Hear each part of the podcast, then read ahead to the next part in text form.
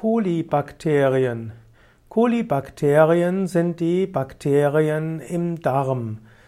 Kolibakterien sind Bakterien, die für die Verdauung notwendig sind. Vor allem für die Verdauung im Dickdarm braucht es die Kolibakterien.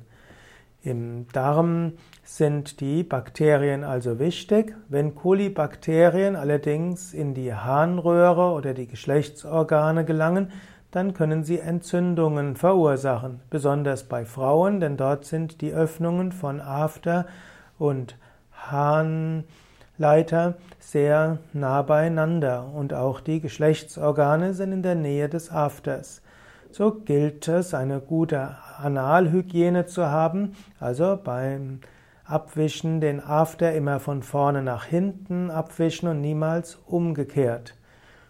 Kolibakterien braucht der Mensch zur Verdauung. Wenn man zum Beispiel Antibiotika zu sich genommen hat, dann werden auch die Darmbakterien gestört.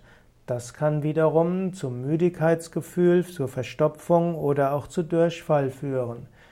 Kolibakterien gehören also zu der Flora des Darmes und sind wichtig für die menschliche Gesundheit.